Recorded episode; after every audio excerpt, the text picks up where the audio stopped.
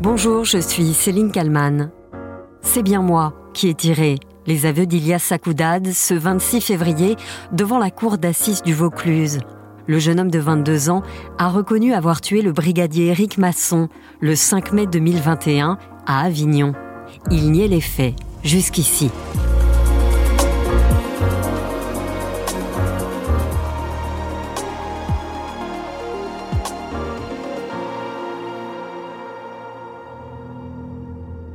Les aveux surviennent après la prise de parole de la mère du garçon à la barre. Elle se dit persuadée de l'innocence de son fils. L'avocat d'Ilias Sakoudad, maître Franck Berton, se tourne alors vers son client et lui demande Votre mère, elle a raison ou elle se trompe? Est-ce que c'est vous qui avez tiré sur Éric Masson Oui, c'est bien moi qui ai tiré, finit par lâcher le suspect. Ilias Sakoudad était muré dans le déni depuis le jour de son arrestation. Ses aveux d'ailleurs ne sont pas du tout un soulagement pour la famille du policier, comme l'explique l'avocate des partis civils, Sabine Gonimassu. Des aveux nécessaires, mais qui arrivent beaucoup trop tard.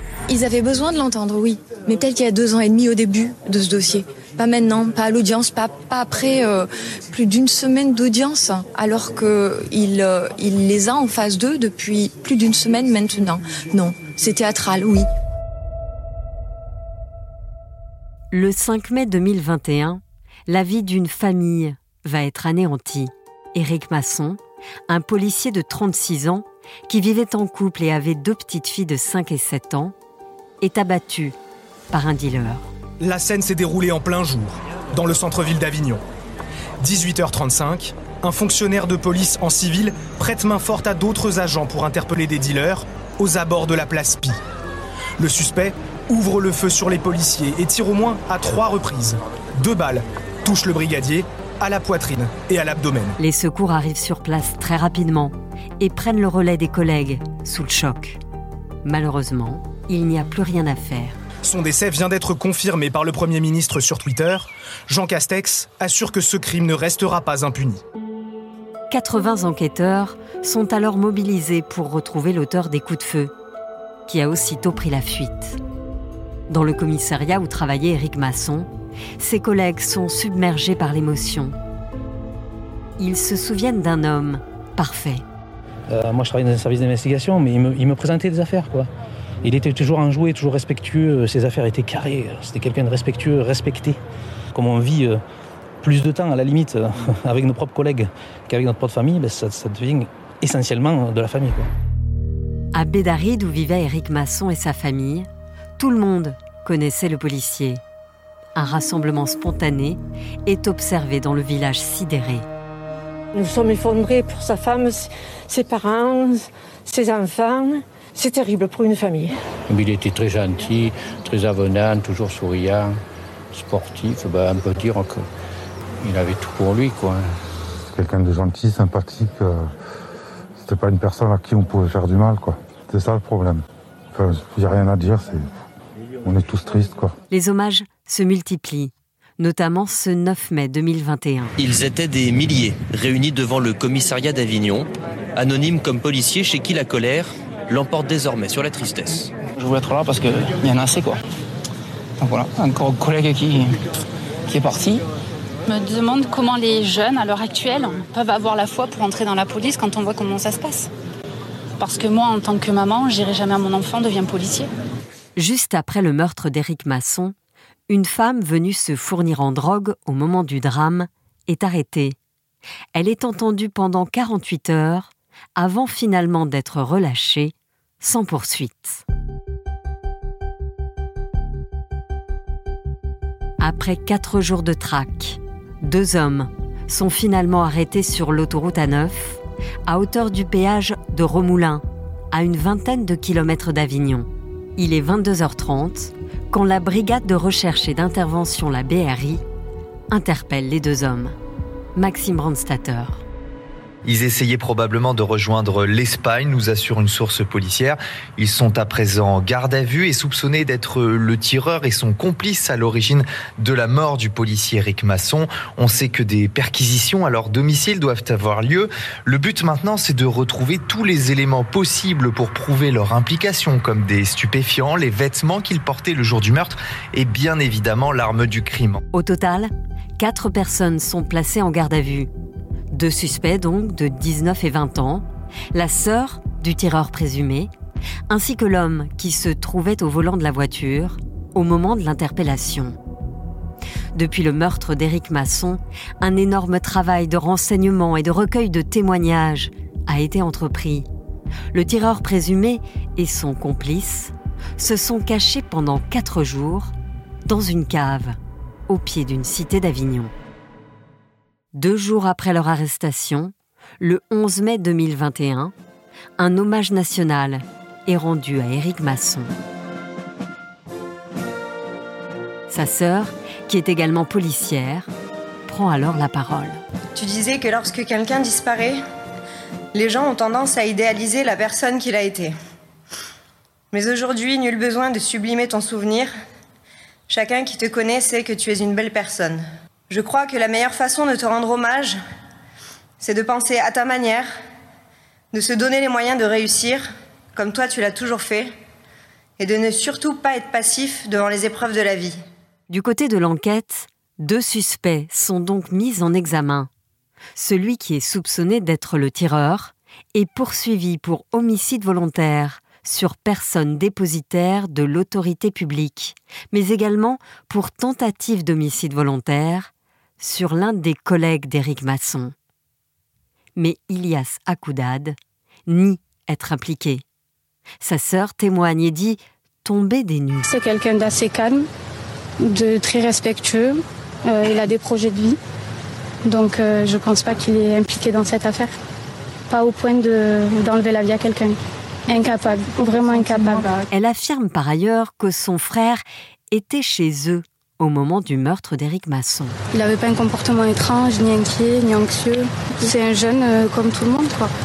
C'est pas la bonne personne. Je pense que, bon après, les policiers, c'est leur rôle d'éclaircir tout ça. Mais je pense que c'est quelqu'un qui veut faire porter le chapeau à mon frère. Le 12 mai 2021, le meurtrier présumé du policier Éric Masson est placé en détention provisoire à la prison des Baumettes de Marseille. Plus de deux ans après le meurtre, et lors de son procès, il a donc fini par avouer avoir tiré. Bonjour Marion Dubreuil. Bonjour Céline. Vous êtes euh, envoyée spéciale pour RMC à la Cour d'assises d'Avignon, journaliste police-justice évidemment. Vous couvrez euh, le procès euh, du meurtrier d'Éric Masson dont le verdict va être rendu en cours de semaine. Ce mardi 27 février, il y a eu deux témoignages très forts, celui du père d'Éric Masson et celui de sa compagne Émilie. Le père qui est revenu sur les aveux du principal suspect ce lundi 26 février, il a parlé d'un show médiatique. Hmm. Oui, en fait, euh, hier, euh, le, père d'Éric Masson, Marc Masson, avait euh, quitté la salle au moment des aveux du principal accusé, comme pour montrer qu'il ne supportait pas ce qu'il a qualifié aujourd'hui à la barre d'arrogance. Il a parlé de show médiatique et il a aussi eu cette expression assez forte en, disant on, on est dans un palais de justice, mais moi j'ai l'impression d'être dans le palais des mensonges. Et euh, pour lui, euh, il s'agit de, faux regrets qui ne sont motivés que euh, par l'envie d'échapper à ce qu'il a appelé une juste sanction. Il est aussi revenu sur le jour où il a appris la mort de son fils et ça c'était un moment très très fort. Oui, c'est très fort parce que la particularité de la famille Masson, c'est que le père est policier et les trois enfants aussi. Donc le 5 mai 2021, Marc Masson reçoit euh, l'appel d'un de ses fils euh, qui lui dit, euh, qui lui apprend qu'il y a eu un, flingage à Avignon et qu'un policier est mort. Et à ce moment-là, évidemment, il ne sait pas qu'il s'agit de son fils, Eric. En revanche, quelques minutes après, il voit sur son téléphone le numéro de sa belle-fille qui s'affiche. Et donc là, il comprend tout de suite. Il décroche et c'est le chef de son fils Eric qui est au bout du fil et il lui pose cette question. Il est mort. Et la réponse de, du chef d'Éric Masson, évidemment, oui. Et Marc Masson dit alors que ces trois mots ont entamé pour lui un chemin de croix qui n'est pas terminé. Il a aussi eu des phrases très fortes, en commençant par celle-ci. Quand on perd un parent, on est orphelin. Comment est-ce qu'il a poursuivi? Oui, euh, quand on perd un conjoint, euh, on est euh, veuve, et quand on est un parent qui perd un enfant, on n'est rien. Et, c'est vrai que c'était extrêmement touchant. De toute façon, il a, il a, il a ému la cour euh, aux larmes. Alors il y, avait aussi dans la salle tout. Il faut imaginer euh, que la salle d'audience, elle est, elle est remplie euh, depuis le début de la semaine par les anciens collègues d'Éric Masson, qui étaient tous en larmes pendant la déposition du père d'Éric Masson, et le président lui-même a écrasé une larme. Émilie Masson, qui était euh, paxée à Éric Masson et qui est la mère euh, de leurs deux filles, a aussi pris euh, la parole. Un moment forcément bouleversant, notamment quand elle, raconte qu'elle apprend la, mort de son amoureux. Oui, ben c'est le, en fait c'est le, chef de, son, de son conjoint qui, qui vient à son, à son domicile. À ce moment-là, elle vient de coucher ses filles et elles attendent le bisou de leur papa du soir. Et, euh, le chef de, son mari lui apprend euh, du coup le, décès euh, d'Éric Masson et pour elle commencent bah, des nuits de pleurs, de cauchemars de ses filles. En fait, des semaines, des semaines terribles où elle doit les rassurer. elle raconte la même scène que, son beau-père, c'est cette scène où ses filles apportent des, des, cailloux sur lesquels elles peignent On t'aime papa et qu'elles les déposent sur la tombe de leur père au cimetière. Quelle est l'attitude du principal suspect dans le box à ce moment-là? Il a la tête baissée, euh, euh, il lève pas un regard. Euh, quand le père d'Éric Masson dit qu'il s'agit de faux regrets, dans les aveux du principal accusé la veille, il n'y a pas d'excuse, hein. il n'y a pas de, de repentir qui est exprimé. Il dit juste à un moment, je m'exprime pour la famille Masson, mais il n'a pas un mot d'excuse pour eux qui sont euh, en face euh, sur les bancs des parties civiles. Je l'ai expliqué euh, dans le récit, le principal suspect a donc fini par avouer avoir tiré. Ça faisait plus de deux ans qu'il était dans le, dans le déni. Qu'est-ce qui l'a fait craquer? Il y a plusieurs éléments, sans doute déjà une semaine de procès à charge parce que euh, les dépositions euh, des enquêteurs, euh, la déposition le matin même du coéquipier d'Éric Masson qui l'identifie formellement et l'interrogatoire à venir d'un de ses coaccusés qui l'identifie lui aussi comme le tireur ont forcément joué et le principal accusé était acculé. Ensuite, son avocat, Franck Berton, a profité de la déposition de sa mère à la barre, qui était le miroir déformant du déni du principal accusé pour euh, le pousser euh, à dire la vérité. Et donc, euh, Franck Berton se lève quand la mère du principal accusé est à la barre et il se tourne vers, son client et il lui demande, quand elle vient de répéter qu'elle est convaincue qu'il est innocent, il lui demande est-ce qu'elle a, a tort ou raison? Est-ce que vous avez tiré sur Eric Masson? Et c'est à ce moment-là qu'il reconnaît pour la première fois depuis trois ans, euh, avoir tiré euh, sur le policier. Comment est-ce qu'il explique son geste? C'est assez embrouillé. Euh, son explication, c'est de dire qu'il pensait qu'Éric Masson était un dealer concurrent sur le point de deal qu'il gérait, qui lui a demandé d'aller voir ailleurs et qu'il a sorti son arme sans doute pour montrer son, autorité et que la suite, alors là, est complètement décousue. On ne comprend pas bien pourquoi euh, il tire. Euh, il s'est embrouillé dans ses premières explications. Il y en aura d'autres parce qu'il va être euh, réinterrogé, mais, mais c'est assez confus. on ne comprend pas le, passage. le passage à l'acte. Est-ce que le fait d'avouer comme ça devant le tribunal peut changer quelque chose à la, à la, peine encourue, à la peine qui va être prononcée lors du verdict? Oui et non. En fait, euh, oui, parce que euh, c'est un changement de position. Ça veut dire que euh, le, principal accusé, qui n'a que 22 ans, a, fait du chemin entre le moment où il est arrêté, en fuite, en cavale vers l'Espagne, et puis cette audience aux assises. c'est aussi montrer qu'il a peut-être réfléchi, fait de l'introspection, et ça, ça peut jouer sur la peine parce que euh, est aux assises et que euh, la peine est, aussi euh, proportionnée et en, fonction de la personnalité de l'accusé. Donc ça peut jouer. après, je, ne suis pas, je suis pas la Je suis pas dans le jury et je ne sais pas s'ils vont estimer que, que c'est un, un, repentir sincère ou que c'est un geste envers la famille d'Éric Masson ou une défense désespérée. Lors de la mort euh, d'Éric Masson, euh, Jean Castex, qui était alors Premier ministre, il avait promis que la mort du policier euh, ne resterait pas impunie. Mm. L'enjeu de cette audience, c'est quoi selon vous? L'enjeu de cette audience, c'est sans doute pour, pour l'institution, d'ailleurs l'État est représenté et partie civile à l'audience, bah de de lancer un message fort et de dire qu'on ne peut pas tuer un policier. D'ailleurs, la loi a changé hein, depuis. tuer un policier, c'est passible de la peine maximale, la plus lourde en France, la peine euh, de réclusion à perpétuité incompressible. Euh, ce qui ne sera pas appliqué euh, là à cette audience puisque la, loi est, postérieure.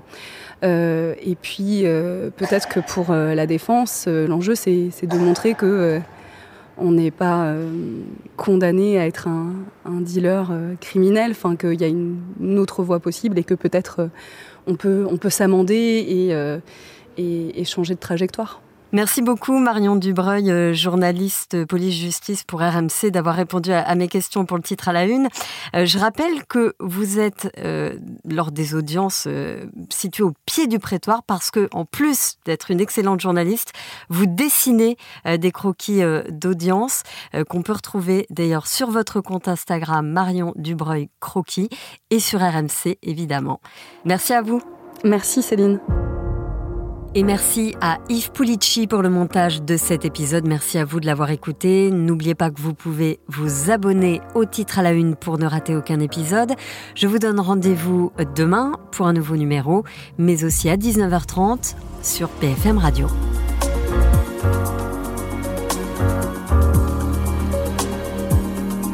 Vous avez aimé le titre à la une? Alors découvrez la question info.